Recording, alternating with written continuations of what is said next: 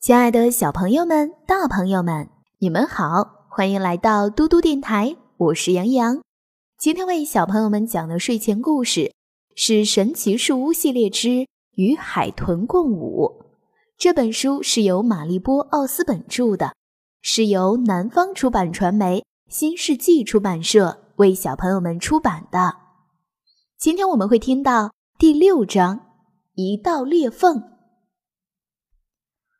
章鱼用八条手臂抱着迷你潜艇，每条手臂上都有两排吸盘，紧紧地吸在玻璃窗上。迷你潜艇没法动弹了。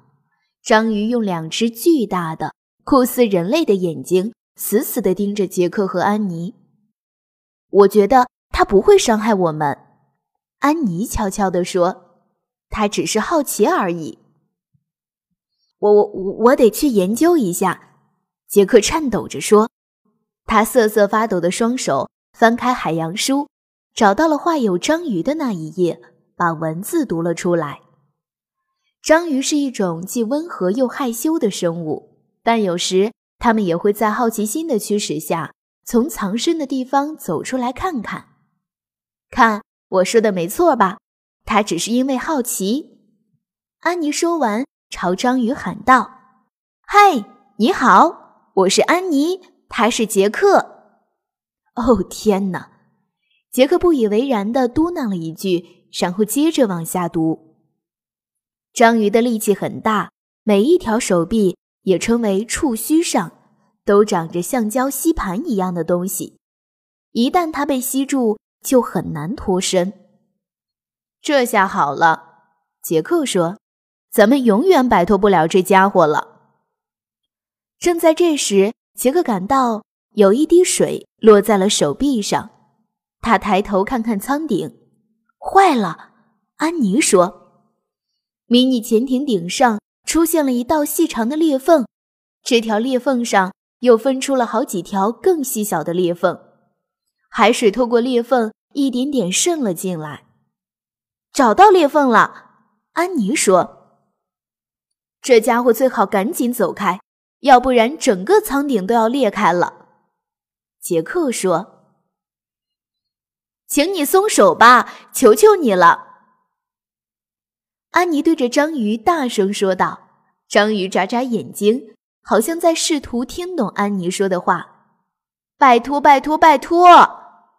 安妮继续叫道。“好了，安妮。”杰克说，“他才不在乎。”你说的话客不客气呢？章鱼向杰克眨了眨眼睛。杰克大声喝道：“滚开！滚一边去！滚！快滚！”刹那间，章鱼喷射出一团乌黑的液体，液体像墨汁一样在水中扩散开来，把章鱼整个身体都遮住了，只能看到它长长的触须。迷你潜艇动了一下。开始缓缓上升。你伤害了他，安妮对杰克说道。我没觉得。杰克在担心着别的事情。他又翻开海洋书，自言自语地读着：章鱼为了躲避敌人，会喷射出一种黑色的墨汁。它最大的天敌是鲨鱼。哎呀，不好了！杰克说。怎么了？安妮问。杰克向窗外望去，海水又渐渐变得清晰可见。一个模糊的身影朝潜艇游过来。那是什么？安妮小声问。那条鱼比海豚要大得多，长着一个非常奇怪的头。杰克感到自己的心脏几乎停止了跳动。双髻鲨，他喘息着说：“咱们可真的遇到麻烦了。”小朋友们，今天的故事就讲到这里啦。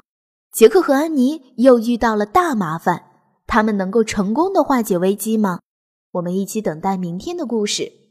我是杨洋，如果你喜欢听杨洋姐姐讲故事，可以让爸爸妈妈关注微信公众平台“嘟嘟 radio”。我们明天再见啦，晚安。